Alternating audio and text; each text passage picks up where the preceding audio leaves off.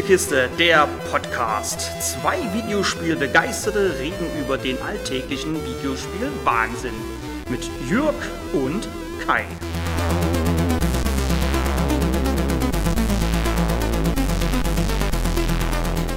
Hallo Fellfreunde, äh, ich meine Fellfreund, Freunde. Als Anlehnung an unsere zweite Hauptfolge, in der wir damals über Kinderspiele gesprochen haben, teste ich heute Paw Patrol für euch. Die Tester auf vier Beinen legen los. Tester? Ja, mein Sohn hat alles alleine gespielt und ich habe ihm nur zugeschaut. Zu der sehr erfolgreichen Nickelodeon-Serie Paw Patrol, zu Deutsch Pfotenpatrouille, gibt es mittlerweile zwei Videospiele. Einmal das Ende 2018 erschienene Paw Patrol on a Roll, was hierzulande Paw Patrol im Einsatz heißt, und das Ende 2020 erschienene Achtung Luft holen Paw Patrol Mighty Poop Safe Adventure Bay, das natürlich auf Deutsch den nicht minder kurzen Namen Paw Patrol Mighty Pops die Rettung der Abenteuerbucht hat. Als erstes gesellten sich die Mighty Pops in unsere Spielesammlung. Mighty Pups, Mighty Pups, hier kommen die Superhunde. Sie sind immer für dich da, das Superhunde-Team. Ryder und die Mighty Pups helfen dir, du wirst schon sehen. Chase! Sky! Rumble! Super! Everest! Rocky! Marshall! Superhunde, super drauf! Mighty Pups, nichts hält sie auf! Superhunde, Mighty Pups! Mighty Pups, die Superhunde! Wer sich im Übrigen immer fragt, warum man bei der Paw Patrol des Öfteren von Poops liest und sich sorgt, dass die kleinen Hunde Verdauungsstörungen haben, dem sei gesagt, dass Poops für Puppies steht also Welpen. Deswegen auch nicht Pups, sondern Pups. Man merkt immer, dass es manchmal doch besser wäre, Sachen auch mal einzudeutschen. Aber egal. Die Rettung der Abenteuerbucht zieht sich über sieben Missionen. Diese schaltet man nach und nach frei. Soll heißen, zu Beginn des Spiels sind sechs Missionen gesperrt. Klingt erstmal logisch, aber da sie nur lose zusammenhängen und eher so wirken wie einzelne Folgen der TV-Serie und nicht wie eine große zusammenhängende Geschichte, macht das eigentlich keinen Sinn. In überschaubaren 3D-Arealen steuert man einen von zwei anwesenden Fellfreunden und erledigt kleine Aufgaben, wie zum Beispiel Felsen zertrümmern, die den Weg versperren, oder man repariert einen Skilift. Ein Meteor, den man in der ersten Mission findet, gibt den kleinen Welpen dann noch ihre Superkräfte, mit denen sie halt zum Beispiel noch größere Felsen zertrümmern können. Zwischen den zwei Hunden kann man jederzeit wechseln und es sind immer zwei, da man das Spiel zusammen im Koop spielen kann. In jeder Mission gibt es pro Abschnitt 250 Hundeleckerlis zu finden. Die sind einfach nur Sammelkram, mit denen man Minispiele freischaltet. In den Minispielen drückt man dann zum Bell Bell Boogie die richtigen Tasten oder sammelt Herrn Pfeffers Lebensmittel wieder ein. Alles nichts Aufregendes, aber hübsch präsentiert und kindgerecht. Ein Kritikpunkt sind die Missionen an sich, da man zum Beispiel, anders als in den Minispielen, die Hunde nicht frei wählen darf. Klar, jeder hat seine speziellen Eigenschaften und so kann nicht jeder Hund in jeder Mission gebraucht werden. Aber warum sind in den ersten beiden Missionen nur Rubble und Rocky spielbar und warum ist Zuma in keiner Mission der Hauptcharakter?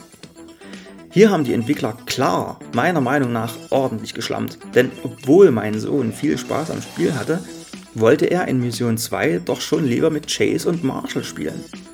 Keine Angst, Zuma ist spielbar, denn wie in den Episoden der Serie müssen am Ende doch immer fast alle Hunde mal mit anpacken. Apropos alle Hunde.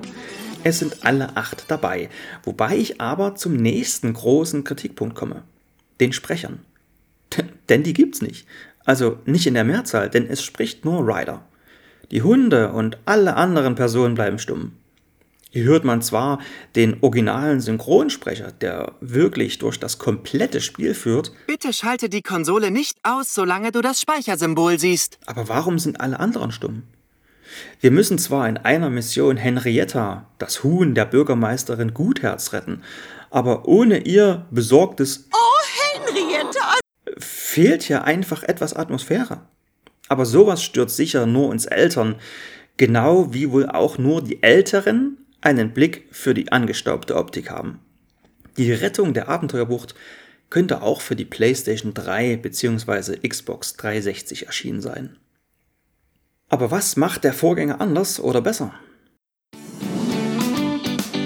Die Helfer auf vier Pfoten legen los. Kein Einsatz zu groß, keine Pfote zu klein. Alle Pfoten halten zusammen. Fellfreunde, wir haben Rettungseinsätze zu erfüllen. Zeit, einen Blick auf unsere Einsätze zu werfen. Um den Einsatzcomputer zu aktivieren, drücke die A-Taste. Wenig überraschend ist es schon mal nicht die Optik. Und bei der Vertonung war auch der gleiche Sparfuchs am Werk. Aber wie bereits gesagt, stört das die Jüngsten nicht. Anders als im Nachfolger gibt es hier kein Koop. Allerdings werden gleich vier Hunde in eine der 16 zur Auswahl stehenden Missionen geschickt. Also gleich mal neun mehr als im Nachfolger, der dafür Minispiele bekommen hat, die im ersten Teil nicht vorhanden sind.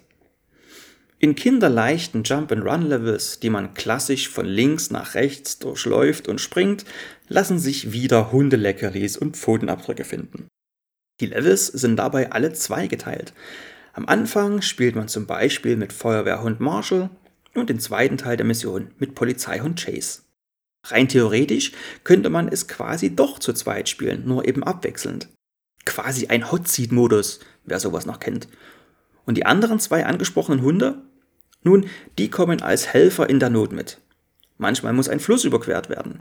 Dann ist es gut, wenn Suma, der Hund mit allerlei Wasserfahrzeugen, mit dabei ist.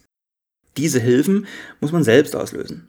In den Levels gibt es immer wieder Punkte, an denen man nicht einfach weiterkommt und drei Möglichkeiten zur Auswahl hat. Falsch machen kann man hier nichts, denn dann kann man es einfach normal versuchen. Chase kann zum Beispiel ein Netz verschießen, was er dann als Trampolin nutzt, um höher zu springen. Oder er nutzt ein Megafon, um zum Beispiel Schafe aus dem Weg zu treiben. Möglichkeit 3 ruft immer einen Fellfreund zur Hilfe. Aber wie gesagt, wenn man das Falsche drückt, sagt einem das Rider und man versucht es ein zweites oder eben ein drittes Mal. Hier gibt es halt Spaß statt Frust, denn es gibt auch keine Leben oder Gesundheitsenergie, die unsere Helfer auf vier Pfoten verlieren könnten. Nur, wie zum Teufel soll ich das bewerten? Kann ich das überhaupt? Schließlich bin ich nicht die Zielgruppe. Objektiv, aufgrund von vielen liegen gelassenen Chancen, klar, nur eine 6 von 10. Aber pff, was sagt die Zielgruppe? So, Raphael. Die Paw Patrol Spiele. Ja. Hast, hast jetzt alle beide gespielt? Ja? Ja. Welches ist besser?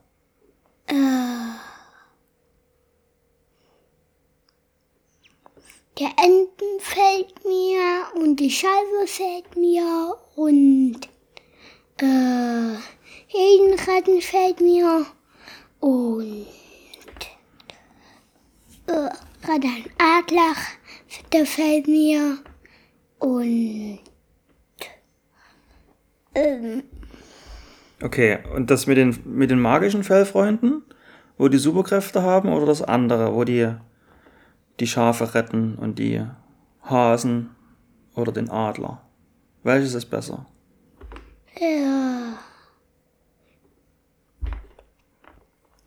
Den Adler und die Häschen. Ach so. Also Ja. das letzte ist besser. Das zweite ist besser. Ja, Okay, das ist besser. das ist besser.